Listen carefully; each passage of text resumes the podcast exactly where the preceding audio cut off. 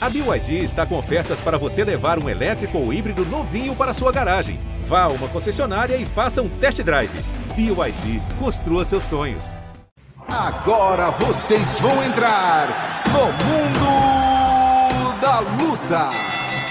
Salve, salve galera! Anaíssa de novo aqui na área. Estou no comando do Mundo da Luta essa semana. Nosso Marcelo Rússio tá no chinelinho, Adriano também, Albuquerque, tá os dois ali, mas daqui a pouco eles estão de volta. Enquanto isso, estou aqui assumindo o comando da casa e vamos ter convidados super especiais na nossa programação hoje. Antes de tudo, vamos dar as boas-vindas para os meus companheiros de equipe. Primeiro ele, que é a voz do UFC no Brasil, o melhor amigo de Belal Muhammad. O nome dele, Rodis Lima. Tudo bem, meu amigo? Recuperado do carnaval? Mais ou menos, mais ou menos, mais ou menos. Vamos lá. Tudo bem, Aninha? Satisfação enorme estar dividindo com você. A oportunidade de estar aqui no mundo da luta. Vamos que vamos. Vamos que vamos, meu grande parceiro, meu companheiro. Vejo mais o, o Rod do que meu namorado sábado à noite. Enfim, vamos lá. Deca! Vai gerar problema pra gente, deixa isso quieto. É, verdade, deixa quieto, deixa quieto. Zeca Azevedo, produtor, editor do Combate, combate.com, da Rede Globo. Prazer ter você aqui, tudo bem? Vamos lá resenhar que foi um final de semana bom de boas finalizações, né, Zeca? Ana, ótimo estar aqui com vocês, com o Royce, com esse nosso, os nossos dois convidados que temos hoje, mais que especiais aí, que vieram de show aí no UFC. O que não falta é finalização, nocaute, luta boa aí pra gente falar. Com certeza, vamos nessa. E o meu convidado, eu tenho uma honra, porque eu fiquei emocionada com a luta dele. Antes, eu fiz a luta dele no Contender Series, as lutas dele no Contender Series. Depois eu falei com ele, conheci a equipe dele, que eu não conhecia direito, e tocou meu coraçãozinho, confesso para vocês. Fiz um post todo emocionado lá nas redes sociais. Porque acho muito bacana, representante do Orgulho Nerd. Temos aqui com a gente Caio Borralho, Prazer, Caio, receber você aqui no Mundo da Luta hoje. Vamos falar um pouquinho dessa sua última vitória, da sua última luta. Que bom que a gente pode ter representantes de todos os tipos, né, dentro do UFC. É, pô, eu que estou muito feliz, muito honrado aí de estar conversando com vocês hoje, Mundo da Luta, toda essa galera aí que, pô, sou fã de vocês todos, assisto o UFC há muito tempo, ouço vocês bastante, então, pô, para mim é um prazer muito grande estar aí. Vamos trocar essa ideia massa aí. Vamos lá, eu já vou começar começando do começo, né, Caio? Depois da sua luta, recebi muita gente, assim, né? Você fez a estreia é, no UFC na, no, na, na sua última luta, né? Na sua última vitória. Antes você, como eu falei, né, tinha feito participações no Contender Series, mas chegou na organização já com 11 vitórias, uma derrota e uma luta sem resultado. Mas recebi muita gente falando, da onde surgiu ele? Nossa, fiquei impressionado. Então conta um pouquinho da sua história, né, que te levou até o Contender Series e depois para o UFC. É, eu sou de São Luís do Maranhão, né? Acho que a galera toda, eu, eu sempre falo isso em todo, todo lugar que eu vou. Vim do Nordeste há oito anos atrás, em 2014, eu fui para São Paulo e fiquei oito anos aí na batalha. Acabei conseguindo virar o, o, campeão do, do Future MMA, que é um dos, na época era um dos maiores eventos aí da, da atualidade no cenário do Brasil e América Latina. E foi depois desse de, dessa, de toda essa trajetória, tanto no MMA, na, em todos os eventos, como no Future, que eu fiz três lutas e ganhei o cinturão, que viu a oportunidade, através do meu também empresário Ivan Jatobá, da gente lutar o Contender Series. Então foi há um ano atrás, mais ou menos, e, e pô, deu, deu tudo, tudo muito certo aí, claro, da, da, da, teve vários contratempos no meio disso tudo, mas, pô, graças a Deus estamos estamos aí, consegui um contrato no Contender e agora consegui fazer uma estreia muito boa no UFC. Então, pô, nesse momento agora, assim, eu tô exalando felicidade o tempo inteiro. Vamos lá, começando pelo Zeca Azevedo. Caio, queria te perguntar então sobre essa sua estreia no UFC. Enfim, a gente, é, a gente sempre tem a impressão de que quando tem um russo invicto ali em jogo, o negócio vai ser vai ser difícil, vai ser amarrado, complicado, e aí você vem, tem uma atuação dominante, assim, sem deixar dúvidas, passou o carro ali, né, praticamente a luta terminou um pouquinho antes do, do fim do terceiro round, mas você foi dominante ali do, do início ao fim. A sua expectativa era essa? Saiu melhor que o planejado? Como é que foi? Com certeza, cara. Eu acho que a gente não pode dar muito ouvidos a isso que, que vem de, de, de fora, de que os russos são isso, aquilo, aquilo outro. A gente tem um russo aí que, tá, que dominou tudo, que foi o Khabib Nurmagomedov, mas isso não quer dizer que todos os outros russos são iguais a ele, né? Eu acho que ele é um ponto fora da curva e acho que, inclusive, que a luta começa aí, em como você encara o seu oponente. Se eu ficasse na minha cabeça de, pô, é russo, invicto, não sei o quê, isso aí ia acabar tirando um pouco da minha energia, da energia que eu trago para o octógono. Então, na minha cabeça, eu fiquei, cara, é mais um russo e vou analisar ele friamente. Analisando friamente das 13 vitórias que ele tem, é, eu acho que apenas cinco dessas vitórias foram caras com cartéis bons ou positivos, de uma certa forma. É, ele não lutou em nenhum dos três maiores eventos da Rússia.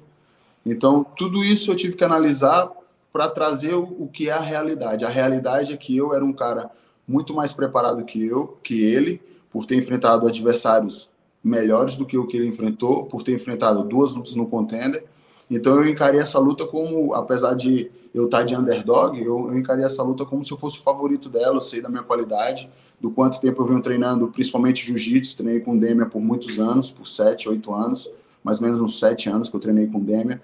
Então eu sabia, eu estava tranquilo que se ele quisesse fazer aquele jogo, jogo que os russos fazem de amarrar e de querer ficar por cima, eu tinha meu jiu-jitsu.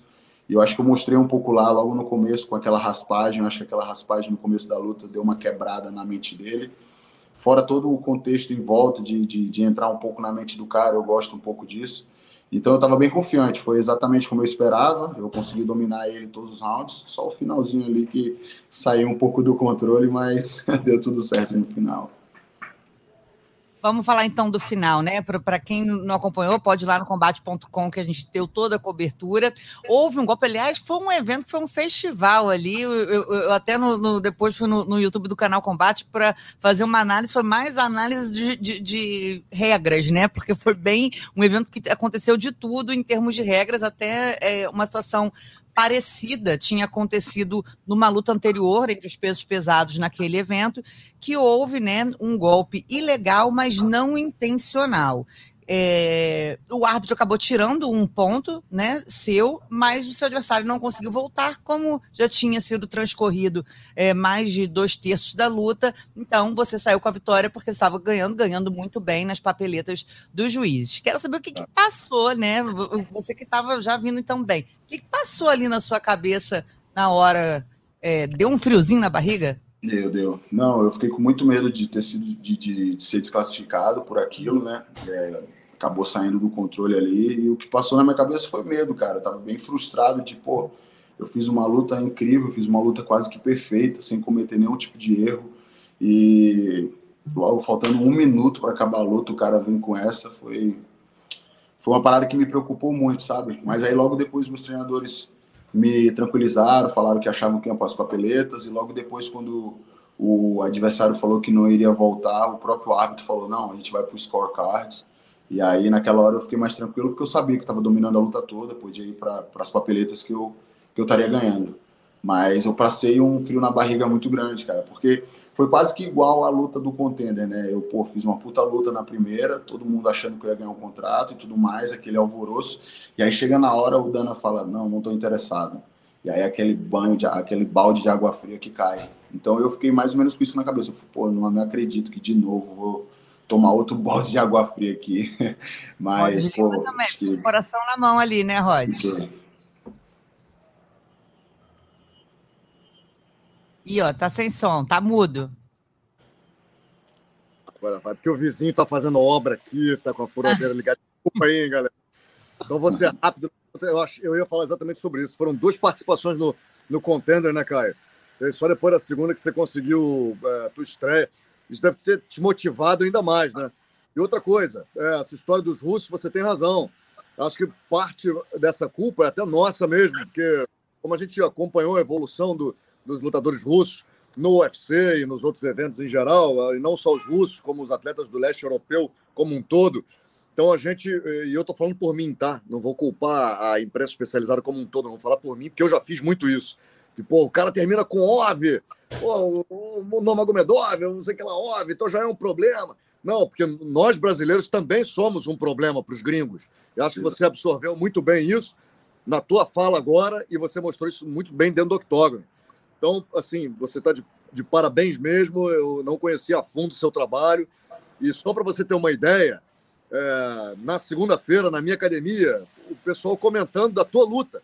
Pô, uhum. aquele brasileiro lá, pô, Borralho, isso aqui, o cara finalizou. Foi sensacional. Então, eu queria te parabenizar, queria dizer que, pô, você foi uma, uma grata surpresa aí para uhum. a gente. Bom que a tua hora chegou, né, irmão? Que às vezes, é, quando é mais difícil, é mais gostoso, né? Exato. E, e, e assim, e agora é, é, é, embalar essa sequência boa de vitórias e man, essa sequência de vitórias e manter o, o, psicológico. Não tem esse negócio de, de russo, de, porra, de gringo, não, e vamos que vamos, que vamos né? Exato, exato. É que, tipo, às vezes de a gente ouvir muito isso, a gente acaba acreditando muito nisso, né? Então, os, os próprios lutadores brasileiros, quando vão lutar contra russo, eles ouvem muito isso de fora. Então, isso, às vezes, eu, eu preferi me blindar disso e, e, focar no que tem que ser feito dentro do octógono. Acho que todo o entorno, ele ser invicto ou não, são apenas detalhes. Eu já tinha enfrentado um lutador invicto no Brasil, o cara era 8-0 e pô, dominei ele por cinco rounds. E eu, na minha cabeça estaria que eu faria o mesmo. Confesso que a nossa estratégia não era dominar ele no chão. Isso foi o que ele apresentou na luta e eu estava preparado para isso. A nossa estratégia era manter a distância, manter em pé, e eu tinha cantado já a bola dessa, dessa joelhada voadora. Falei em várias entrevistas que eu dei que eu iria fazer uma joelhada, uma joelhada na cara dele, ele ia dormir, mas pô, o russo era duro mesmo, o cara aguentava bastante porrada. Eu não sei como é que ele não dormiu depois daquela joelhada. Mas é isso, eu procurei me blindar bastante de qualquer informação de fora que viesse. Então, Caio, é, você disse que né, você vem do, do, Maranhão e tal. Eu queria saber como é que foi, você deve ter recebido vídeos aí, como é que você acompanhou essa.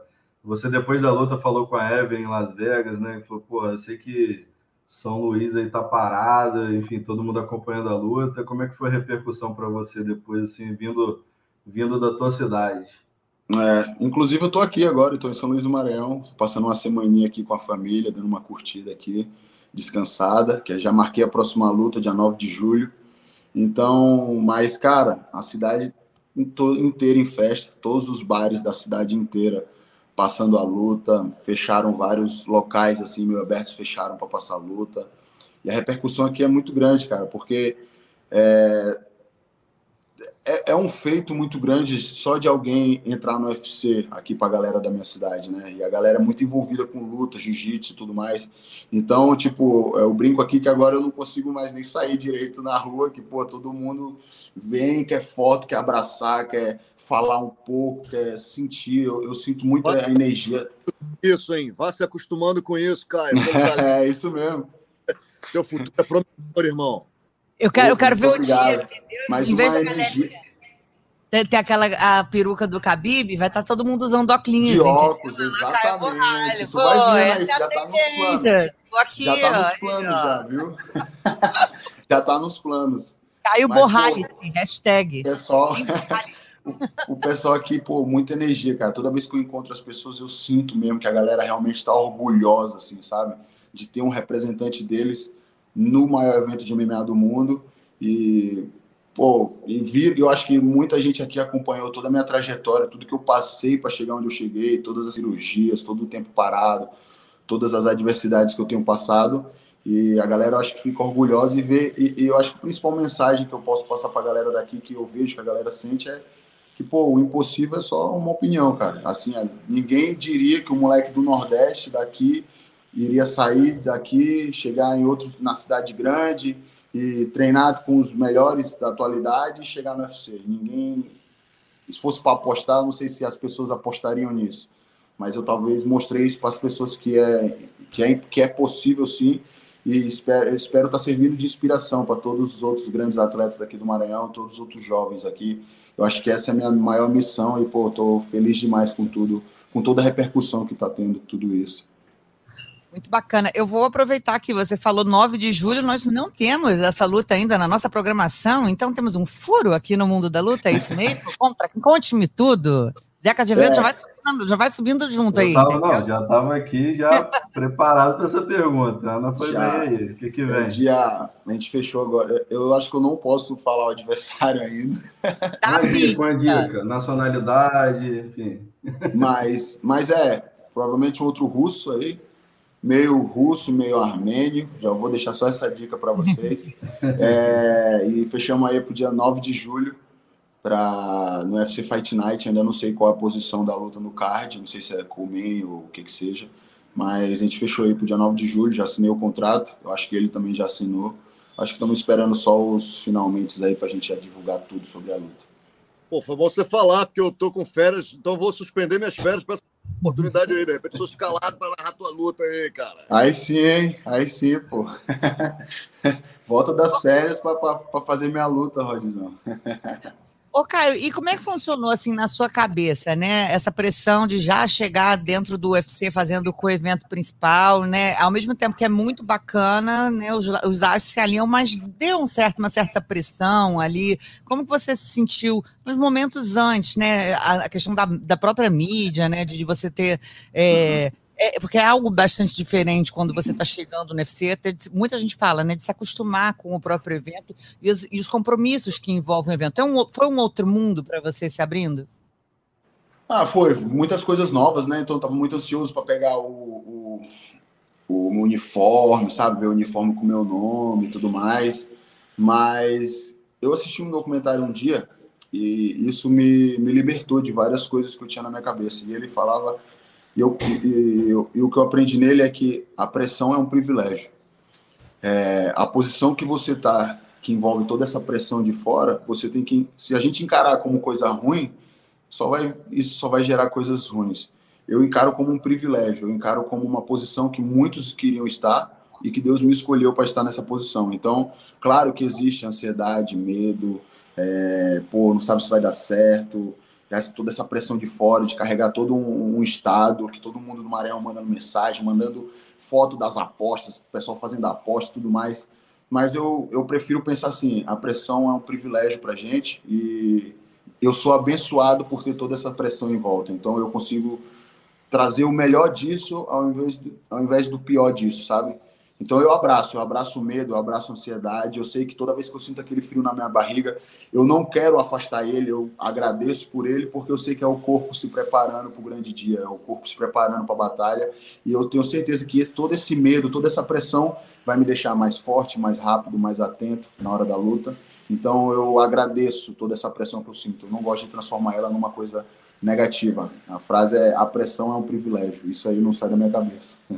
Adorei. Quando consegue capitalizar, Ana, se a senhora me permite, jogo rápido. Claro, desculpa. Você consegue capitalizar, o Borralho, essa pressão, aí você vai se dar melhor até financeiramente, né, meu irmão? E dentro do octógono, porque foi o que você fez, você deu show. Você não só chegou lá para lutar e vencer, você deu show, cara. Foi muito legal te ver lutando mesmo. Se você conseguir é, manter essa, é, esse ritmo, assim, não é, não é brincar muito, mas também não é só chegar ali, eu não sei, eu não sei como é que eu não, eu não, eu não entrei no octógono para lutar ainda, mas você. É, eu sinto que a galera. Pô, você a galera... fez a última luta, você fez com o main event, cara. Você fez sua estreia no UFC, efetivamente, com, pô, com um anúncio lá para o mundo inteiro, cara, o locutor falando teu nome para o mundo inteiro lá, e você deu show. Então, assim, quando você consegue juntar as duas coisas, absorver a pressão, administrar a pressão e dar show lá dentro, você se Sim. destaca. É, eu, tô, eu tava muito feliz, cara. Eu, quando entrei, assim, que eu olhei, assim, e tal, eu já tinha entrado no container, mas na hora que eu olhei, eu falei, pô, finalmente eu tô aqui. Foram tantos anos imaginando essa cena. E eu tava exalando felicidade. Toda a minha entrada foi cheia de energia, sabe? Eu não tava forçando nada. Eu nem lembro o que eu falei na hora. Mas eu tava muito feliz, sorrindo, eu tava gargalhando, cara. Porque foram anos de trabalho para estar tá ali. E aí, quando a, quando a grade fecha, é o trabalho que você faz desde sempre, né? Eu acho que a gente tem que separar as coisas. Às vezes não tentar. Acho que é condizer com a verdade, você não tentar ser nenhum tipo de personagem, você não forçar nenhum tipo de situação.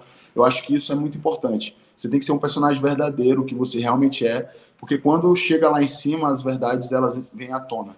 Então, eu, eu, pô, eu vou entrar sempre com essa alegria. Óbvio que, pô, eu não sei como eu vou entrar no próximo luta, se eu vou entrar mais sério, se eu vou entrar mais calmo, isso, aquilo. Eu não planejo isso, até porque eu acho que tem que sentir na hora. E naquela hora daquela entrada foi, cara, eu, eu posso dizer que foi o momento mais emocionante de toda a minha vida. Eu já tinha visto aquele momento acontecer milhões de vezes na minha cabeça, por 10 anos, direto, todo dia imaginando isso.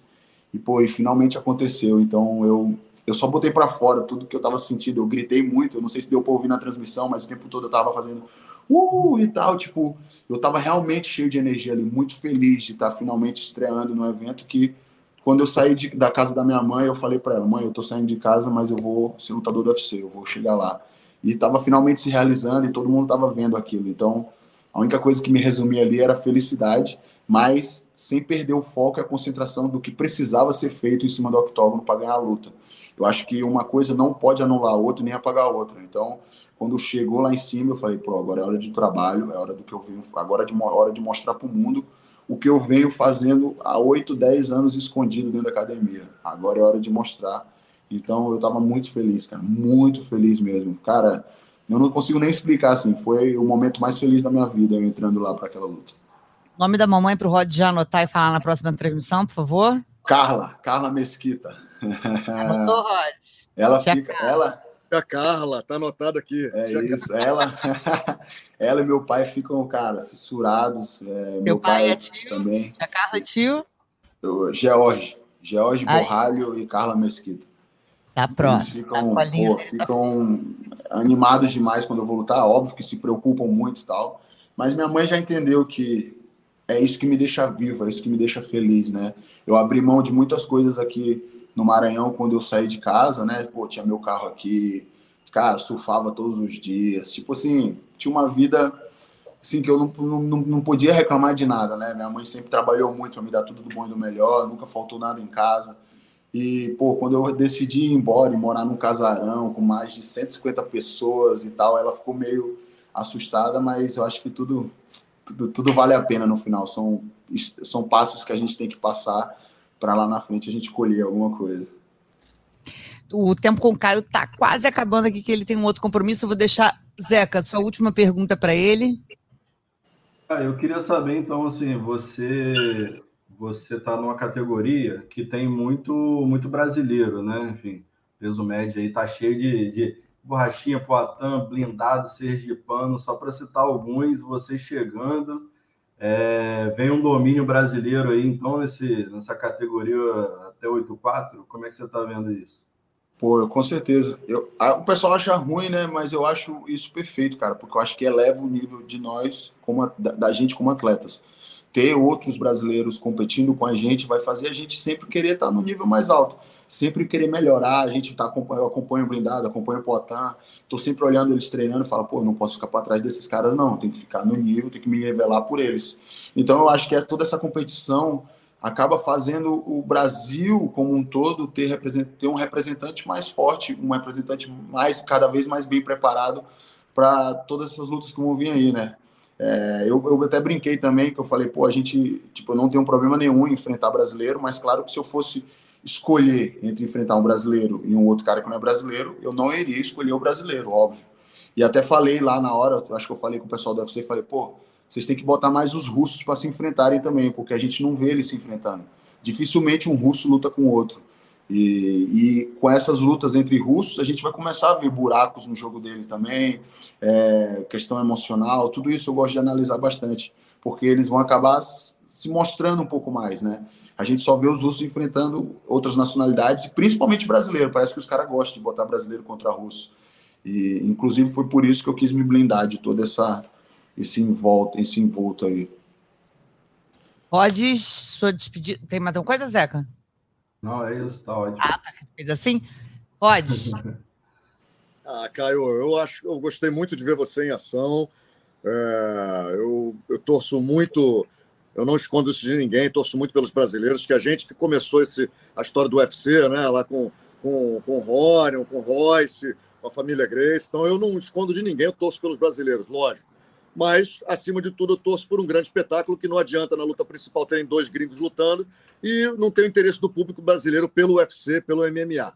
Então, assim, quando chegam, essas as novas revelações, os novos talentos, eu vibro muito. A gente está numa carência muito grande de ídolos no esporte em geral, acho que no Brasil como um todo, acho que nos valores brasileiros, na política, é, como um todo, né? independente de, de qualquer coisa. A gente está com carência de, de ídolos, de heróis. Pô, a gente teve o Ayrton Senna, a gente teve o Gustavo Kirten no tênis, o Rodrigo Pessoa no, no hipismo, Anderson Silva no MMA, o Maguila no boxe, aí atrás do Anderson, especificamente no MMA, a gente teve pô, o Cigano, o Verdun, o Aldo, o, já tivemos o, o, nosso Renan Barão, campeão também, por aí vai, e, e os, os, que os antecederam, né? Então eu torço muito para que, que, a nova geração venha muito forte. E quando pinta um, um talento assim como, como você, Caio, eu, eu vibro demais. Estou emocionado mesmo, porque eu, eu vibrei muito na narração da sua luta. Eu torço muito por vocês. Tá? Que você continue se mantendo forte, firme, com essa mentalidade de campeão, meu irmão. Vou te seguir no Instagram, vou ficar teu amigo. Vamos ser amigos. Oh, aí sim, hein? É, pode, pô, eu vou estar sempre com essa mentalidade. Meu objetivo no UFC é ser campeão do mundo. Eu não sei quanto tempo isso vai demorar, não sei quantas lutas eu vou precisar para chegar nisso. Eu sei que o nível é muito alto, tem que treinar muito, tem que melhorar muito várias coisas. Mas eu acho que degrau a degrau, step by step, eu vou chegar lá. Na verdade, eu tenho certeza que eu vou chegar lá. Então, vocês podem esperar bastante, bastante show aí nas lutas aí. Vou, vou me preparar o máximo possível para representar a nossa nação aí, principalmente. E eu, para terminar, só quero perguntar, para representar a nação e também o Espírito Nerd, conta história para gente, pra gente, da história da academia e, e quão nerd vocês são, mais nerd que o Luciano Andrade? Cara, não sei, hein? Não sei. se, se, se, depender de estudar luta, eu sou um dos maiores nerds aí, cara. Eu, eu e meu treinador, a gente é, percebeu que, cara, a gente se dedicava de uma maneira diferente para as artes marciais, né? O lance de cumprir as oito horas de trabalho por dia, porque a gente treina quatro horas só. Então a gente precisa das outras quatro fazer alguma coisa para cumprir as oito horas de trabalho todo dia.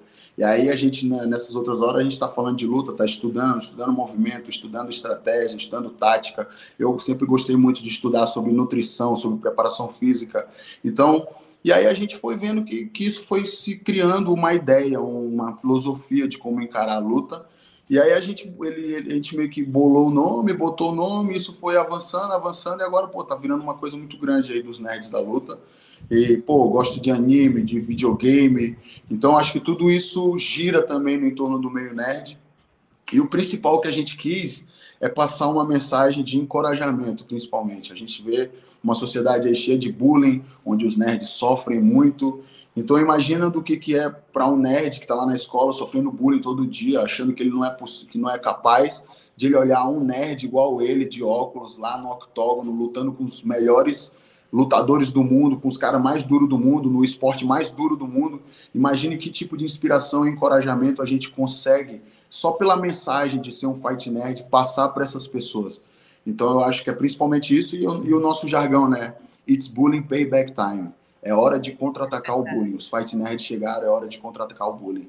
Então eu acho que vem uma mensagem, todo em volta de, da, da, luta e tudo mais, vem uma mensagem além disso também, de principalmente encorajamento aí dessas pessoas de acharem que elas têm que achar que são capazes de fazer tudo que elas botarem na cabeça dela, sendo nerd ou sendo o que quer que seja. É isso aí, essa é a mensagem. Curti muito. nerd proud também aqui. Não sou tanto quanto o Luciano, entendeu? Mas eu tenho meu pezinho também. E queria agradecer você pelo super texto lá que você fez, por texto lindo. Fiquei emocionado lendo, eu e meu treinador. Foi foi bonito de ler aquele texto que você fez, Ana. Valeu. Mereceu, mereceu, mereceu e todos nós merecemos com exemplos aí, que nem você, Caio. Bem-vindo ao mundo da luta, sua primeira vez aqui. A casa está sempre de portas abertas. Parabéns pela sua vitória, dia 9 de julho. Vamos aguardar. Zeca já está na apuração aí. Quem sabe a gente revela quem é. Muito obrigada por participar aqui com a gente hoje. Beijo, beijo, boa sorte. Muito obrigado, obrigado gente. Valeu, valeu vocês. Sou fã de todos. Beijão. Quatro abraço, quatro. Aí, ó. Eu mesmo, eu mesmo, eu Só mesmo. tem quatro olhos aqui, a gente tá na moda, você não. Orgulho. E, ó, fazer um super, um super poder aqui, nerd, de. de, de não, não sou tão nerd assim, não vou saber. Saia Shin, não sei como é. Olha, eles vão me matar aqui. Como é que é? Me ajuda, Caio. A Jinkidama, a Jinkidama. Pokémon que, que, que morfa e fica cabelo azul. O que, que, que é? Morfa? Não, isso, é, isso é Dragon Ball Z, são Super Saiyajin. Olha, eu tudo errado, vão me matar. então, então, então, a gente vai. Então, mas morfa tá certo ou errado? Não, Evolui. Não, se transforma, se transforma. Se transforma. então, o Dragon Ball Z se transforma agora de Caio Borralho. Vamos para. Jéssica. Valeu, gente. Aqui. Me embaralhei toda, hein, Jéssica? Como, como uma super nerd, eu sou excelente comentarista. É, eu tô achando que nós vamos ter que deixar esse negócio de super nerd pro lado, viu? É. Então, o Rod já queria me. Qual foi do bullying, o Rod Lima? Faça sua introdução, por favor. Apresenta ela, então, aqui para mim agora. Não é bullying, eu só falei que agora é para eu chorar de vez, agora é para derramar as lágrimas aqui, eu tô muito emotivo. Aí, pô, vou conversar com a minha ídola máxima. Então já vai começar então fazendo a primeira pergunta. Jéssica Andrade, eu te amo. Eu te amo, Jéssica. Deixa eu aumentar o volume aqui. Eu Também te te amo, Rod. Nossa, você é maravilhoso. É, depois do Deixa eu- Mestre Paraná, você é o segundo cara na minha vida. Ai, o Rod está disputado no programa hoje. Sensacional. Jéssica, deixa eu te falar. Eu só estudei, é, porque eu, eu fiz a transmissão do card preliminar, não fiz a narração da sua luta. Eu só estudei para falar um pouquinho de você e da Amanda no card principal. Depois eu não quis ver a luta, eu só soube do resultado, não falei nada, não me meti, só te elogiei lá no teu Instagram, porque é luta de brasileiro. tá? Então eu não, ia- não torci nem por você, nem pela Amanda, torci por um grande show. Olha, eu quero Sim. primeiro te parabenizar pela, pela forma. Primeiro, é, pelo que você falou, pela tua entrevista, o, o, o teu pensamento, né? Que você queria vencer bem, sei que lá, sei que lá, e o foco é realmente ser campeão novamente. Então, isso aí, e mudando de categoria. Então, isso aí, só isso não tem preço, tá? Porque a gente sabe que você já conquistou o cinturão, já foi campeã mundial, já escreveu seu nome lá no- na história do, do UFC, não tinha a menor obrigação de, de nada. E essa tua a chama acesa ainda, então é, mostra o exemplo de campeã, de espírito de campeã, de atleta que você tem. Então é o seguinte, é, eu queria primeiro te parabenizar e segundo perguntar, essa vitória sobre a Amanda Lemos agora, do jeito que foi, te motivou ainda mais para você voltar a conquistar título mundial para gente? Sem dúvida, Rods. Eu acho que já era o meu pensamento, né? é, antes da luta com a Amanda, era voltar bem para essa categoria é, e ganhar de uma forma que pudesse chamar a atenção de todo mundo, ou um nocaute, ou uma finalização. E realmente acabou acontecendo, né? Eu acho que isso foi um, um, uma inspiração, uma, motivação a mais para me manter nessa categoria e para buscar esse cinturão, né? Eu sei que tem outras meninas na frente ainda, né? Eu sempre falo, eu não vim aqui para passar na frente de ninguém, mas a gente pede, né? Se eles aceitarem, a gente está aqui, né? Pronto e disponível para disputar o cinturão. Mas eu, eu acho que foi, sim, essa vitória foi uma grande motivação para eu continuar é, dando o meu melhor, treinando mais ainda, para no futuro ter essa chance de disputar o cinturão e me tornar campeã novamente. Sem dúvida, acho que é um dos meus maiores objetivos, é voltar a ser campeã dessa categoria. É, foi um show, né? A Jéssica que bateu, né? Já tinha aquele, né? Nos números dos recordes da, da Jéssica, né? Já é a única mulher a vencer em três categorias de peso diferentes. Conseguiu com essa vitória igualar o recorde da Amanda Nunes de maior vitórias no UFC. Tem um recorde também que eu esqueci agora, que é o de finalizações. É isso, Zeca? Eu acho Ela que ela está em segundo atrás da Amanda, né? Tem duas vitórias a menos que, a, que a Amanda e é recordista de bônus também entre as mulheres. Que isso, é muito recorde para uma pessoa só. E o recorde maior da noite, né? Que foi essa finalização histórica. É, eu estava até conversando com o Denis do UFC depois disso. São algum, alguns golpes, né? Por exemplo, você tem o- o golpe do zumbi coreano. Que fica tão marcado, né? Que na verdade foi aplicado o Twister duas vezes no UFC e que todo mundo vai sempre relembrar, né? Se remeter ao zumbi coreano, ou quando você vê é, um momoplata ou um gogoplata, né? Então são golpes assim muito raros de você ver acontecendo no MMA e no UFC nunca tinha acontecido, nem entre homens, entre mulheres. O pessoal está aqui né, confundindo. Depois a gente vai mostrar na Entra lá no combate, no YouTube do canal Combate, que a gente contou tudo de qual o detalhe, qual a diferença para o golpe, do, por exemplo, do John Jones no, no Lioto, né? Que foi, na verdade, uma guilhotina invertida. E a Jéssica conseguiu um katagatame em pé, primeiro da história. Eu quero saber a sagacidade, né, Jéssica? Nos falamos ontem, mas qual foi a sagacidade de conseguir ali naquele pêndulo já colocar na grade com a mão para cima? Como é que você viu assim todo o movimento? Fala pra gente um pouquinho de como é que foi é, a sequência até chegar a esse golpe histórico. Então, Ana, a gente vinha treinando muito isso durante a- essas últimas semanas, né?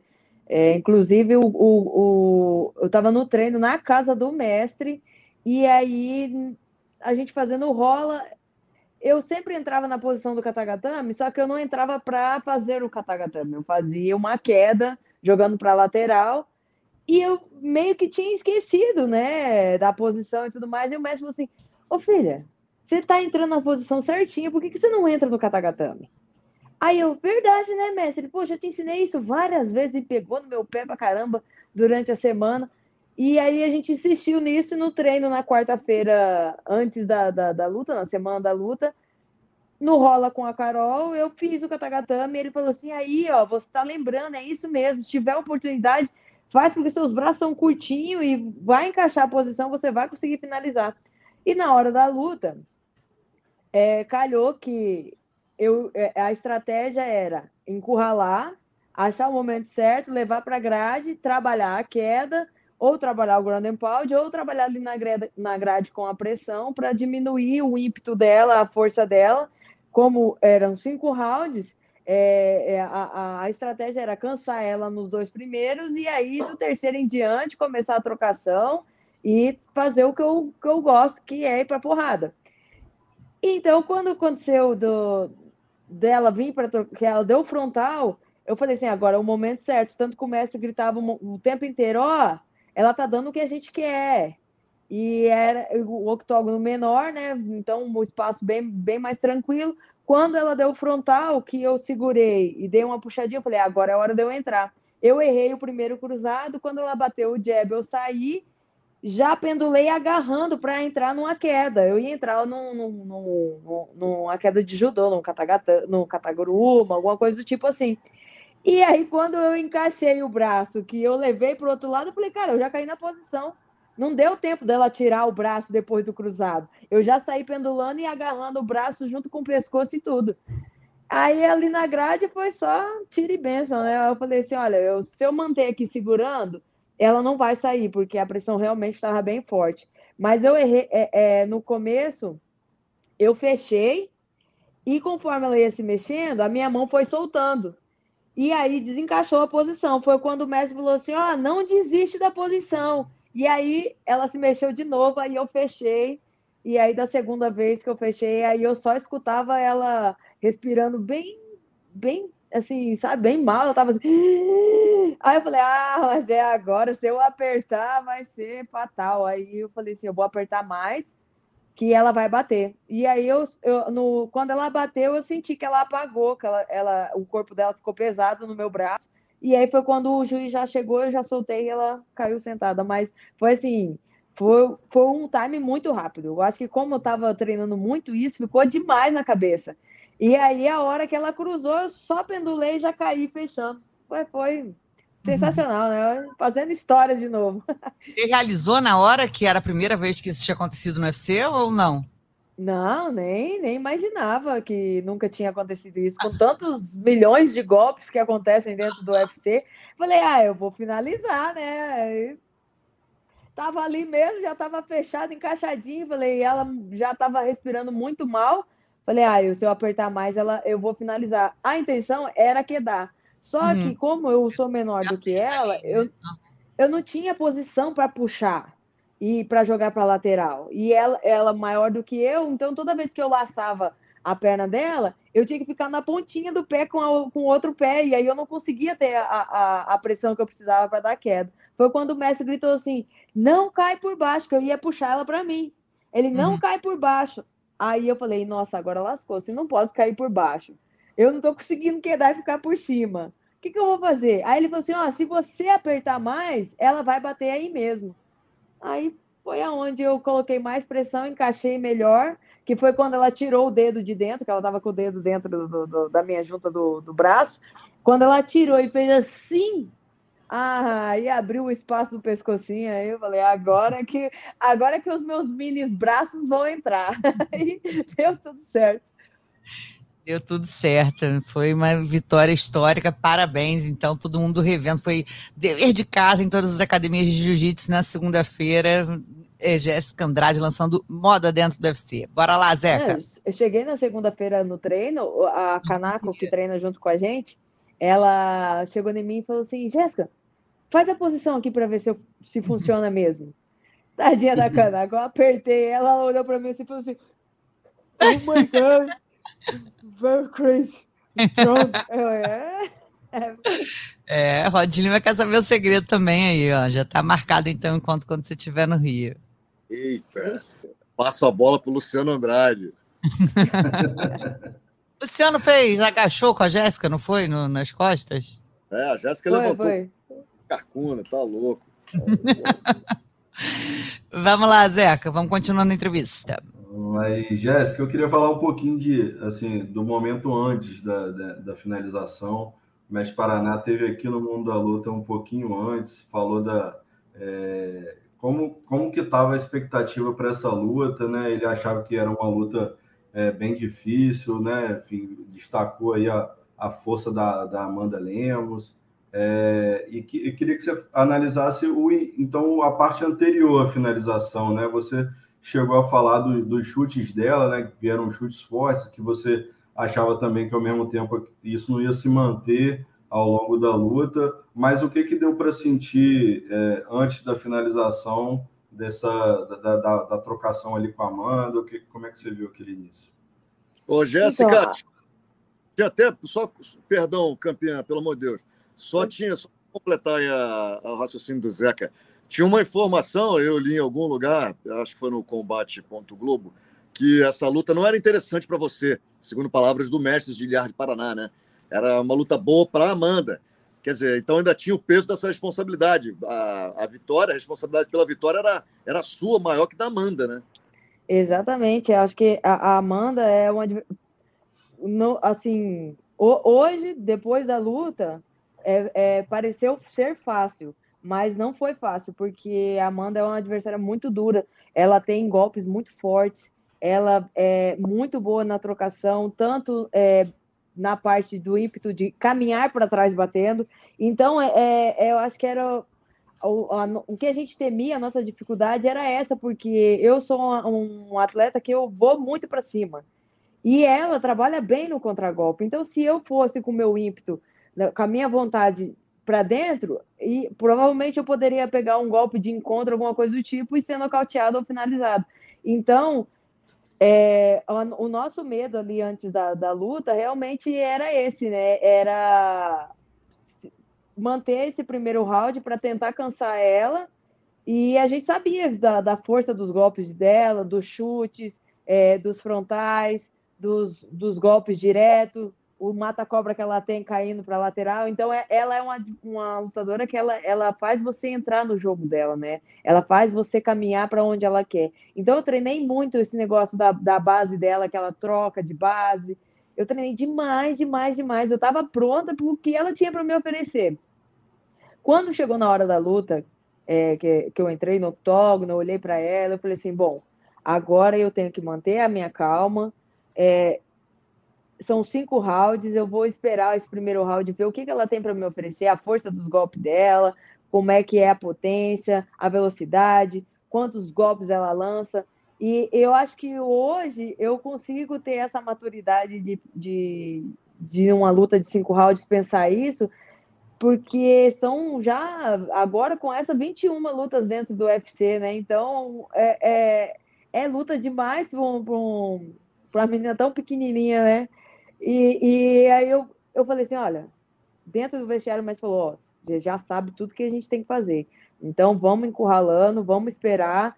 Ela vai chutar, ela vai dar frontal. Eu vou ficar gritando lá fora, mas não é porque ela vai fazer, não. Eu vou ficar falando que é para ela escutar, porque eu sei que ela vai entender o que eu estou falando. E aí, para você também ficar esperto. Então, mesmo que ela não esteja fazendo nada, eu vou falar assim: ó, oh, ela está preparando o frontal. Ó, oh, ela vai chutar ó, oh, cuidado com a mão direta dela. Porque aí ela ia pensar duas vezes antes de fazer, porque eu já estava esperando o que ela ia fazer.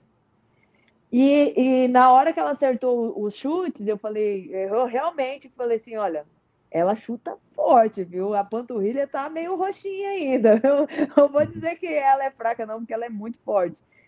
E mas eu sabia que cinco rounds não tinha como ela manter aquele ímpeto, a, a mesma potência do chute, a mesma força do soco. Então eu, eu tinha o quê? Que achar o tempo certo, levar para a grade, trabalhar minhas quedas, trabalhar a pressão ali na grade para cansar as pernas dela, para ela começar a chutar mais fraco, para ela bater mais devagar. Mas estava tudo dentro da estratégia já. É, eu já, já, já sabia que fácil não ia ser, que a mão ia vir pesado, o chute ia vir pesado, e realmente, não me surpreendeu em nada. É, é forte mesmo, é forte. Dentro da categoria, pelo menos de chute, foi um dos chutes mais fortes que eu tomei dentro da categoria. E agora, falando de futuro, né, ô, Jéssica? E aí? É, quais são os planos? Vai ficar nas duas categorias? Vai retomar nessa? Se sentiu bem, né? Nesse corte de peso, eu acho que isso é um fator muito importante. Tinha dois anos que você não batia esse peso e você teve uma semana muito boa, né? Não só uma luta muito rápida, mas uma semana muito boa. Já vi que já estava treinando hoje. O que, que, que, você está planejando? Já parou para planejar com o mestre quais são os próximos passos? Então, né, a, a, o, o que a gente realmente queria de verdade era ter a chance de disputar uma trilogia com a Rose, mas como a gente sabe que dentro da organização tem outras meninas na frente, é, e a Rose ainda vai lutar agora, até ela decidir lutar de novo, talvez seja lá para perto do final do ano. Então, é, eu acho que num futuro mais breve, agora eu vi hoje que eu entrei para a quinta do ranking na categoria dos pesos palha. Então, eu estou atrás da Mackenzie Dare, estou atrás da, da Marina. É, provavelmente o UFC vai querer marcar um, uma luta entre é, essas duas comigo. E aí, quem, quem de nós vencer tem a oportunidade de lutar pelo cinturão. Ou talvez não, ou talvez talvez seja interessante para o UFC esperar a vitória entre a Rose e a Weili e aí ter essa revanche com as duas, que também é uma coisa bem interessante. Mas é, é no momento, no momento, eu e o mestre ainda não, não sentamos para saber o, o, o, que será melhor para mim dentro da categoria dos palhas. Né? Eu ainda continuo como número um da, da categoria dos moscas. É, inclusive, eu acho que não vão me tirar de lá. Eu acho que quando eles tiverem a oportunidade, eles vão me colocar de novo para lutar no mosca que eu meio que deixei em aberto e já conversei com, com o Chanchal com o Mick também. Então, eles vão, não vão me tirar da, do, da, do, do, do ranking lá também. E aí, vamos ver né, o que, que vai acontecer mais. Eu acho que no momento a gente não está muito preocupado, porque qualquer uma dessas meninas que eles colocarem para gente vai ser uma boa luta, né? E vai qualificar a gente a disputar o cinturão em breve. Então, é passo a passo, né? Eu acho que a pressão de lutar com a Amanda é, era exatamente pelo, por esse fato, né? Eu já entrei como quinta do ranking, eu lutei com a décima. Então, eu acho que a pressão para mim era essa, né? Tipo, eu, eu tenho que ganhar de uma forma legal para ficar bem ranqueada e entrar de novo nas cabeças do, do, do ali dentro do, dos, dos palhas para ter essa chance de disputar o cinturão de novo. E é, eu acho que é isso. É, é, agora é só ficar esperando e ver o que, que o UFC tem para me oferecer. Se Deus quiser, eu ainda tenho mais uns nove anos aí pela frente dentro do UFC para a gente fazer muita coisa e se tornar campeã, quem sabe, das duas categorias. Gente, eu fiquei chocada que depois eu fiquei vendo na, na fichinha que a Jéssica tem só 30 anos, meu Deus. Parece que a gente já viveu uma vida inteira com ela e ela tem 30 aninhos só. Eu fiquei muito chocada. Isso foi uma informação que eu estava bem chocada no sábado, quando eu realizei isso. Eu acho, né, Jéssica, que a gente tem em 7 de maio um, um uma data importante que é a Rose contra a Carla pelo cinturão, né, para definir sua, sua vida. E aí o evento do 11 de junho também, né, que a gente tem a Valentina com a Tayla na categoria do, dos moscas e a, a Wayley Zen com a Ioana no peso palha. Então são confrontos que eu acho que podem ajudar, né? Então de, talvez depois do dia 11 de junho você definindo aí melhor a sua vida. Vou querer palpite dessas lutas, né? É, na verdade, eu quero palpite da, da, da luta do, do cinturão e eu quero um conselho. Qual conselho você daria para Tayla Santos, você que já lutou com a Valentina Tchevchenko? Como vencer a Valentina Tchevchenko? Você quer tudo também. Olha, você... Quero quer tudo. tudo. Pensa. Eu faço ah, as anotações, aí depois eu falo é. como se fosse opinião minha, entendeu? pior, pior que é, e realmente, né, vale, é, vale, é válido, né, porque como eu já lutei com a, com a Valentina, realmente, olha, eu vou torcer muito pela Tayla. Eu espero que ela, ela vença. Inclusive, a Tayla é da mesma agência do, do meu mestre, do meu manager, né? Do, do Thiago. Assim como a Marina Rodrigues também é. Então, vou estar tá torcendo demais por, por ela. Mas eu sei que lutar com a Valentina é muito difícil. É muito difícil. Só que eu percebi que é, nas lutas da Valentina, quando ela luta com adversárias que são maiores, ou da mesma altura, com a mesma envergadura ou envergadura maior, ela se contém mais. Ela não é aquela lutadora que vai para dentro, que entra nas quedas, que faz o, o jogo dela explosivo. Não, ela, ela é mais contida. Então, ela espera o momento certo para ela colocar o jogo dela em prática. Eu acho que se a Tayla manter a distância dela com pressão e com força, eu acredito que isso vai, vai, vai ajudar muito ela dentro da luta. E, e, eu acho que não tentar agarrar ou não tentar se aproximar demais da Valentina, porque ela tem quedas muito boas, surpre realmente surpreendente. Ela queda que você nem vê que você está caindo, quando você vê, você já está no chão, mas ela não tem muita pressão. É... Quando ela queda e ela cai naquela posição é, do tipo crucifixo ali que ela bate, ali ela tem bastante pressão de força para segurar. Mas a, se você não deixar cair naquela posição, ela você consegue levantar fácil, é, é tranquilo. Mas eu acho que a questão é essa, é para a Tayla é manter a distância dela e colocar bastante chute, colocar bastante é, é, golpes em linha e com muita força para tentar contundir bastante a Valentina e não dar o espaço dela agarrar ou dela chegar perto. Eu tenho que usar a envergadura, a envergadura dela e a altura dela a favor dela. E na luta da Rose com a, com a Carla Esparza, eu acredito que a Rose continua com o cinturão. É, por mais que a Carla seja uma adversária bem dura, muito rápida, é, insistente naquelas entradas de queda dela, eu acho que a Rose continua com o cinturão, até porque a Rose vem melhorando cada vez mais a trocação dela, muito rápida, muito forte. A gente olha para aqueles bracinhos fininhos lá, mas olha, eu tomei umas no pé da orelha ali que doeu o uhum. ouvido, de verdade. Tomei umas no queixo que chegou a doer o ouvido. Eu falei, gente, mas que soco forte. E é muito rápido, né? Essa velocidade dela não, não tem igual. Vem melhorando cada vez mais na questão das defesas de queda. Inclusive, quando ela lutou comigo lá no Rio, é, todas as quedas que eu entrava, ela já caía para uma finalização e até mesmo isso prejudicou ela, né, com a, com a derrota, né, uhum. porque ela não quis soltar meu braço e aí caiu de pescoço. Mas é, eu acho que a Rose vence por pontos. Não acho que ela consiga nocautear ou finalizar a Carla Esparta. Eu acho que vence por pontos. E, e eu acho que dentro da categoria ali, a, a Carla também né, já foi uma ex-campeã, já tem um, uma história né, positiva dentro da organização. Coitado, estava esperando essa oportunidade, eu acho que já faz uns seis anos, que a bichinha vem ganhando, vem lutando e ninguém dá oportunidade para ela. Mas eu acredito que seja isso. Eu acho que a Rose vence por pontos, não consegue nocautear porque a Carla tem um queixo, um queixo forte, mas é, pela velocidade e a contundência dos golpes da Rose, eu acho que ela vence, vence por pontos sem sombra de dúvida, continua sendo campeã e aí me dá a oportunidade de tirar o cinturão dela de novo. E que assim seja. Tá tudo anotado. Vamos lá para a rodada final de perguntas, Zeca. Jéssica, eu queria saber dessa história aí da, da como você falou da Tayla, né, que está junto com o Okamura, o Mestre Paraná falou que ele também, enfim, de alguma forma gerencia essa carreira ali da, também da Marina. Eu queria saber, assim, a Marina está na sua categoria, é, não, não vai ser exatamente agora, vai ser Esparza, vai ter que esperar um pouco. É, até o Mestre Paraná falou que achava que ela também estava né, no direito dela aguardar essa chance de lutar pelo cinturão. Mas entre vocês, como é que é essa relação? É, ele tem uma relação né, é, é, mais profissional em relação a ela. Para você enfrentar a Marina, é uma questão mais difícil ou você não tem essa é, essa ligação que para você seja uma coisa complicada. Queria saber como é que seria para você enfrentar a, a, Marina Rodrigues.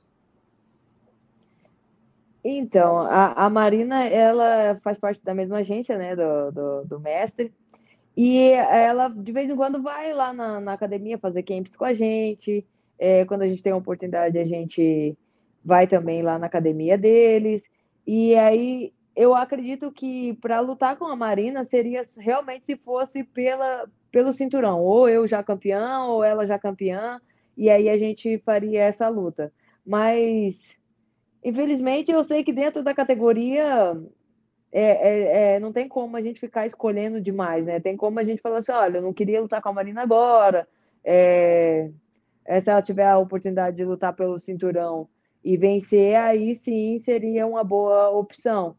Mas é, a gente já vem conversando sobre isso, né? Eu e o mestre, o mestre e o Márcio também, que a possibilidade de lutar com a Marina realmente só se for pelo cinturão, uma disputa de cinturão, e aí sim a gente se enfrentaria. Mas é, se não tiver outra opção, fazer o quê, né? Mas se, a gente tiver a opção de poder escolher, seria só assim, só pelo cinturão. Não, a gente não lutaria é, para decidir ah, quem vai para o cinturão ou quem não vai. Assim, eu acho que não, não seria legal. Eu, eu acredito que agora é, é, a, é a oportunidade dela, é a hora dela de, de ter essa chance de disputar o cinturão. E se eu tiver que esperar, eu, eu não me importo, não. Eu acho que é super válido ela realmente estar tá merecendo ter essa chance de disputar o cinturão. O problema é que a Rose luta agora e talvez ela só vá lutar lá para o final do ano. Então, é, eu acho que é um longo tempo para a Marina ter que ficar esperando até ter a chance de disputar o cinturão. Aí pode ser que eles coloquem alguma luta antes para a Marina e aí sim ela tem a chance de disputar o cinturão. Mas é, é muito complicado, é muito complicado, porque se a Rose fosse uma lutadora que luta mais vezes durante o ano, né, igual a Valentina faz, seria mais fácil, né? A categoria ia girar mais rápido e todo mundo teria a oportunidade de disputar o cinturão. Só que a Rose quer lutar uma ou duas vezes por ano, aí acaba complicando um pouco dentro da categoria. A Esparza pode resolver isso, né, Jéssica? É, ela pode resolver isso. Se ela vencer. Mas eu não sei se ela lutaria comigo, porque ela não queria lutar comigo nem antes, quando não era, não era cinturão. Agora, então, se ela ganhar, talvez, vixi, Aí que ela vai sentar no cinturão mesmo de vez vai querer sair nunca mais. Não dá ideia para essa Marina e, e Jéssica, não, porque a gente não quer infartar o Rod Lima antes da hora, né, Rod? Pelo amor de Deus. Não, confronto brasileiro de novo, não, pelo amor de Deus. Por favor. Ô, Jéssica, todo grande exército vitorioso tem um grande comandante, toda grande empresa vitoriosa tem um grande líder, é, toda, sei lá, toda escola com alunos é, que tiram nota 10 tem um grande professor.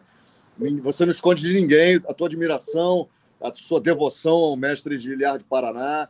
E no mundo das artes marciais, o mestre Giliard de Paraná é muito querido. Eu, eu já conheci, já conversei com ele pessoalmente. É uma pessoa que eu gosto bastante, admiro como profissional. É, você já imaginou a sua carreira sem o mestre de de Paraná? Que você começou com ele, né? Você conquistou tudo com ele, chegou lá no topo da categoria com ele, conquistou um, um título mundial com ele.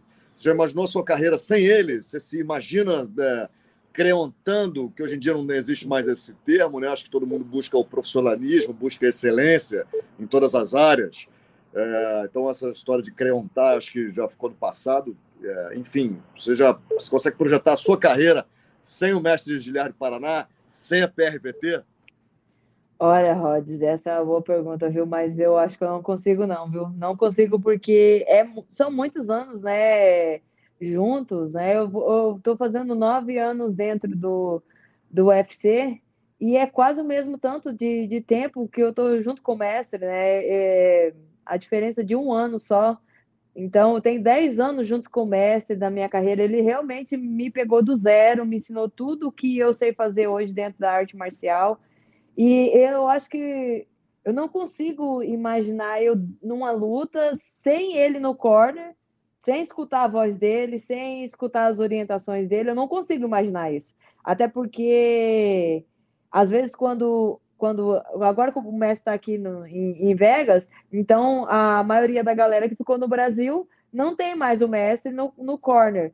Então a galera que era acostumada a escutar a voz dele, a, a ter ele ali no eu não sei como que eles conseguiram se acostumar, porque eu provavelmente teria perdido todas as minhas lutas, já estaria chorando e falando assim, mestre, pelo amor de Deus, vem que eu, eu não consigo ficar sem o senhor. Então, eu acho que dentro do, da, da, acho que da, da, dessa hierarquia da nossa equipe, né, da nossa família, é, o mestre ele é o, o cara do total respeito de, de de tudo, eu acho. É, experiência como, como coach, experiência é, ali dentro do corner, não, não tem igual ele, não tem igual. Eu, eu às vezes vou no corner da, da galera, tento ajudar, mas igual não sai. Ele é, ele é sinistro. Ele sabe, a gente costuma dizer que ele sabe apertar no nosso botão, o botão onde liga e aonde desliga. Então, eu não consigo me enxergar sem ele, não. Eu acho que mesmo que ele me expulse ou que ele fale assim, ah, eu não quero mais você, Jéssica, eu vou falar, vou dar um tapa na cara dele, eu vou falar assim, você tá ficando maluco? Como assim você não me quer?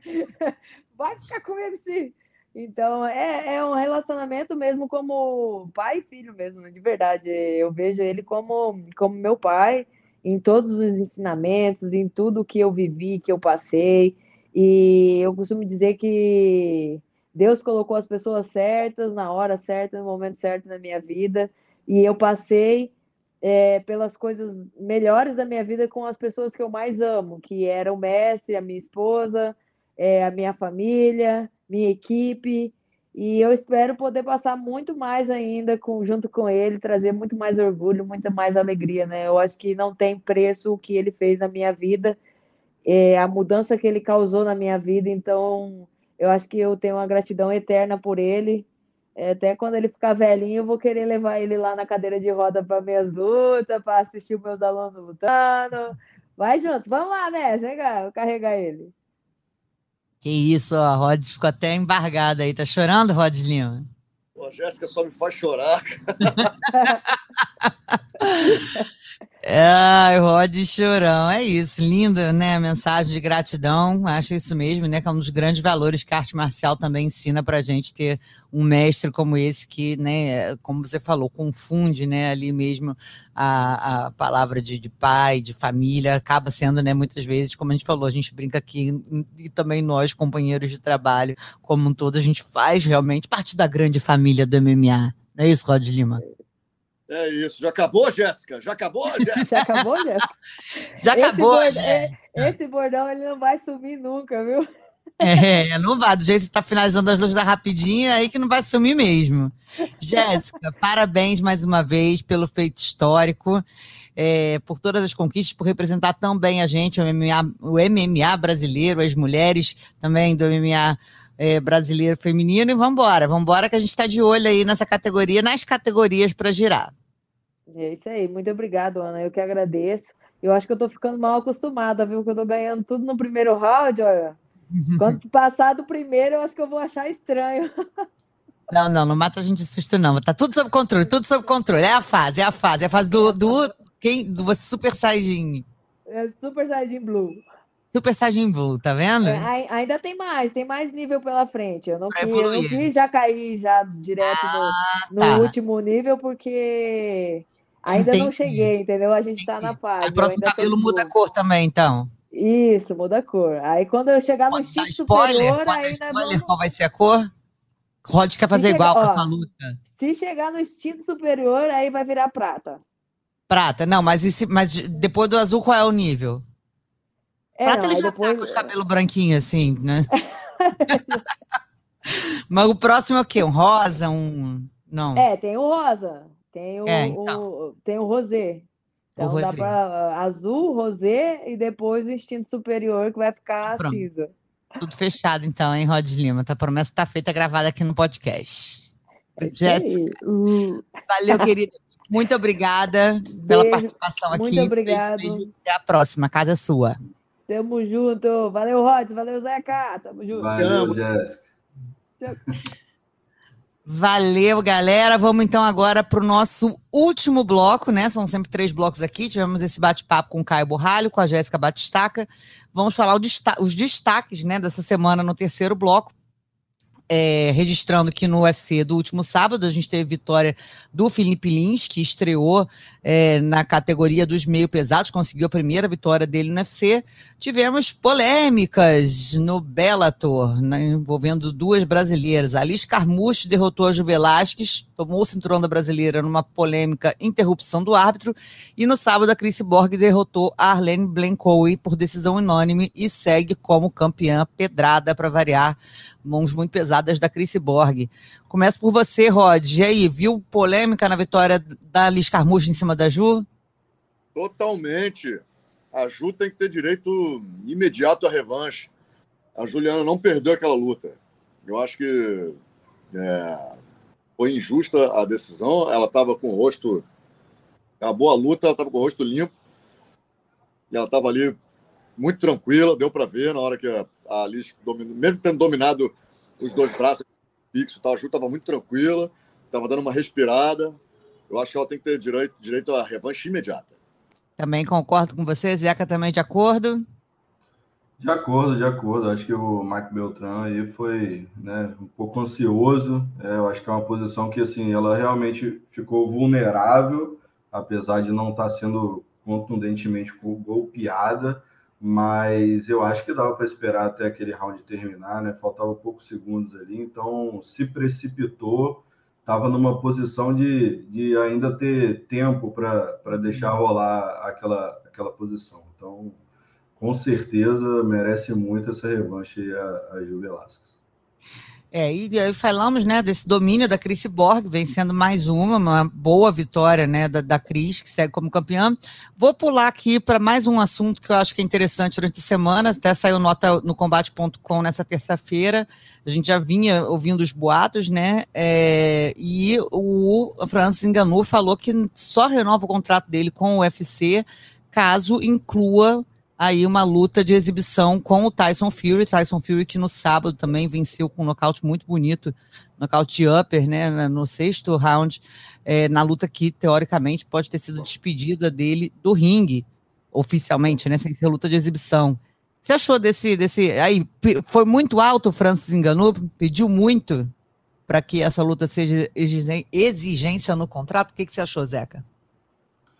Ah, eu acho que, enfim, ele está numa posição, acho que ainda de um pouco de vantagem pelo fato de possivelmente esse contrato dele estar é, tá perto do fim, é, é, expirar, é, e teoricamente ele tem mais uma luta aí no, no contrato, mas eu não sei exatamente qual o gatilho para ele se tornar um agente livre. E o UFC possivelmente ficar fora de uma promoção dessa que a, exemplo de Conor McGregor e Floyd Mayweather, o UFC também capitalizou bastante. É, eu não sei qual a dificuldade que o, que o UFC tem, ou o Dana tem, com promover né, essas lutas com outras promoções. É, eu acho que o UFC perde bastante nisso. O Dana falou que o UFC também abriria as portas para promover lutas de boxe, isso de fato nunca aconteceu. Então, acho que seria uma grande oportunidade para todo mundo ganhar dinheiro. Enfim, o Enganu está certo. Saiu a notícia de que o Fury ganhou 56 vezes a bolsa que ele ganha. Então, o Enganu está no direito dele de, que, de brigar pelo pé de meia né, dele, da família dele. E tomara que aconteça, tomara que o UFC e ele entre no acordo que contemple essa luta, como a Cyborg fez no contrato dela com o Bellator, né, prevendo uma luta, possivelmente a próxima luta dela seja no ringue, então é, torcendo aí para que o Engano consiga isso e que o UFC também, enfim, vá junto, caminhe junto, fature junto. Gosta também, Rods Lima? Luta de milhões? É, eu não entendi aí, Zeca. O UFC capitalizou ou não capitalizou quando o, McGregor lutou com o Mayweather. Eu não ah, entendi. Acho que capitalizou, acho que capitalizou, né? É, é, enfim, promo... pelo, pelo que eu me lembro, você promoveu a não. luta junto, né? Ou não? não, quem promoveu a luta foi o próprio Conor, né? Uma empresa do próprio Conor com a, a, a o time do, do, do Mayweather, é. Que, que Enfim, mas, mas, o UFC liberou o McGregor para fazer essa luta, né? Sim. É, não, nada foi a revelia, estava lá no contrato, enfim, mas, é. mas eu acho que o UFC ganhou alguma coisa ali. Então, em função aí sobre o Enganu, eu acho que ele, ele colocar o UFC na parede, assim, eu acho meio temeroso. Eu acho que é uma galera que tá, sabe, o Enganu tem lá, fez o nome dele, mas é tá, numa boa, não, não, chegou aos pés do McGregor. O Francis Enganu, em, em, termos de popularidade, em termos de, de marketing, em termos de, de arrecadação, não chegou aos pés do McGregor. Então, querer peitar é, o UFC a esse ponto, eu acho que Sabe, a fila está grande, tem outros talentos chegando. Se não quiser, meu amigo, um abraço. Eu acho que no UFC também não pode ficar refém, nenhuma empresa pode ficar refém de, de, um, de um talento que está chegando agora. Essa é a minha opinião. Tá certo, opinião forte, firme. Com quem você concorda? Você é Tim Zeca ou Tim Rhodes? Vote para eliminar um. Cara, eu sou o Tim Rhodes. Daqui a pouco tá querendo promover luta aí, porra. Ah, tô, que loucura, que loucura. Eu tô no clima do Big Brother aqui. Eu tô, meu, meu, meu dedinho não para de botar, não posso falar em quem, mas não para de botar aqui. Treino pra você bater na Anitta. Eu é quero. Aí, ó. Anaísa. É essa é a luta. Isso eu quero... e Anitta no boxe, no mesmo evento Rhodes e Roman Laurito no jiu-jitsu. Esses são os combates a se fazer. Vamos lá para nossa votação da semana. Finalização. Acho que vai todo mundo concordar nessa, né? Jéssica Batistaca venceu Amanda Lemos com o Katagatame em pé no primeiro round no UFC. Primeira vez que uma finalização como essa foi realizada na organização o Cláudio Puelles, que venceu o Clay Guida com leg lock no primeiro round no UFC, ou o Marc André Barriot, que venceu o Jordan Wright com uma guilhotina no primeiro round no UFC. Também tivemos o Goichi Yamaguchi, que venceu com uma chave de braço no primeiro round no Bellator 279. Eu vou começar dando o meu voto. Não tem como para mim. Vai no Katagatame da Jéssica. Posição inédita, não tem outro voto, né? Jéssica Andrade. Jéssica Andrade do Brasil. Sim, ele gosta. Nocaute da semana. Rafael Stotts venceu Juan Arthur. Ih, meu Deus do céu, gente, tá difícil aqui a dicção hoje. Archuleta por nocaute aos 16 minutos no round 3 no Bellator 279. O John Vesk nocauteou Angelo Turril com um chute na cabeça no Fury 60. Anthony Romero, que nocauteou Ken Glenn com uma joelhada voadora no Fury 60, ou Christian Lopes, que nocauteou o Oliver Jimenez no Fury 60 após o adversário segurar sua perna. Ah, eu, eu vou dar pro Tyson Fury, que não colocaram aqui na minha lista. Gostei do nocaute. Não pode? Ou não pode? Tem que ser MMA? Você pode ser assim. regra, Zeca. Pode tudo, eu sou a síndica. É. é isso, pô. Meu voto vai pro Tyson Fury, ponto. Então votei no Tyson Fury aqui que eu, que eu inventei. Quem quiser pode me acompanhar. Rodes. Eu não vi, não, não assisti, mas eu chute na cabeça, nocaute com chute, com chute na cabeça eu gosto. Foi a segunda opção. Vou nessa do chute na cabeça aí. Eu vou ficar com o Christian Lopes aí no Fury 60, é, segurou ali a perna. Não, não, não é inédito, até quase fui na joelhada voadora aí também, que foi, foi bem plástica, mas vou ficar com esse, com esse nocaute curioso. Ele, enfim, já aconteceu outras vezes mas eu sempre gosto. Segurou a perna do adversário e meteu um diretão ali para nocautear. Pô, para hum. mim, na cabeça é clássico. É, é bom, é bom. Bom, quem ficou curioso para ver e assistir a todos esses é, vídeos dessas lutas e desses nocautes, é só entrar lá no combate.com que a gente tem dentro do resumão e também nos vídeos do UFC. Você pode assistir a todos os é, finalizações e nocautes citados aqui. Vamos lá, vergonha da semana. Tivemos logo ali no UFC, na luta de abertura, se não me engano, Dean Barry, que acertou um chute baixo no Mike Jackson, Mike Jackson no UFC, e depois um dedo no olho, ambos no primeiro round, e acabou desclassificado. Rod estava na luta, né? Foi feio, Rod? Que elegante. Fiquei com pena do cara. Tomou o chute lá no, na zona do agrião, tomou o dedo no olho, peito cabeludo porra, fiquei com muita pena. Cara, aquele cara tem que se depilar e tomar um banho de sal grosso. Ainda tava tomando um atraso ainda, né?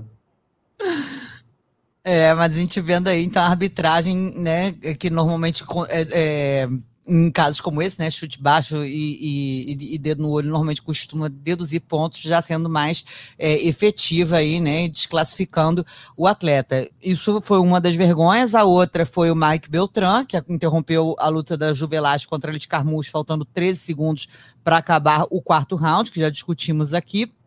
E eu coloco todo o episódio envolvendo Mike Tyson também num voo. Não sei se, se vocês chegaram a ver, né? Mas um, uma pessoa bem alterada, por dizer assim, que começou a encher o saco do Mike Tyson, e aí quando você vê o vídeo, já tá o Mike Tyson batendo na pessoa, acho que todo mundo acabou errado ali naquela situação. Então, minha vergonha da semana fica. Eu acho que eu fico com o Mike Tyson essa semana. Rodes. tá rindo, né? Não sei, eu não sei se... É porque, por quê? Porque se cutucarem o Rods no voo, ó, galera, ele, ele, ele não quer tirar fotos, ele não é, ele é tímido. Para, para foi, assediado, foi assediado no camarote do, do, da Sapucaí não tirou foto com os populares, já aviso logo. Não, não faz isso. queira me, não queira comparar porra, isso aí com o Mike Tyson. Primeiro é o senhor. Pô, o cara, olha a sua situação do cara. Também não tô querendo justificar, não. Foi ruim, foi ruim, foi ruim. Eu vou escolher a vergonha da semana o, o, o árbitro lá da luta da Ju Velasquez. Ponto. Tá certo. Zeca. Vai acompanhar, vai acompanhar o Rhodes, Mike Beltran. Tá certo. Então eu que fui expulsa da casa agora nesse finalzinho de Big Brother no mundo da luta. O quê? A síndica sofreu impeachment. A síndica sofreu um impeachment. Meus queridos, muito obrigada pelo bate-papo de hoje. Lembrando que no final de semana tem o UFC a partir de 6h45 da tarde. Roteiro desse podcast foi do Gleidson Venda. Venda? Olha, Gleidson Venda. A edição da semana é da Giovana Marcondes, que está aqui do meu lado. E lembrando que vocês podem achar o podcast no combate.com, no GE, no Spotify, Apple Podcast, Google Podcast e Pocket Cast. Zeca, um beijo grande. Rodes, te vejo sábado. Valeu. Até a próxima. Finalizado. Semana que vem tem mais Mundo da Luta.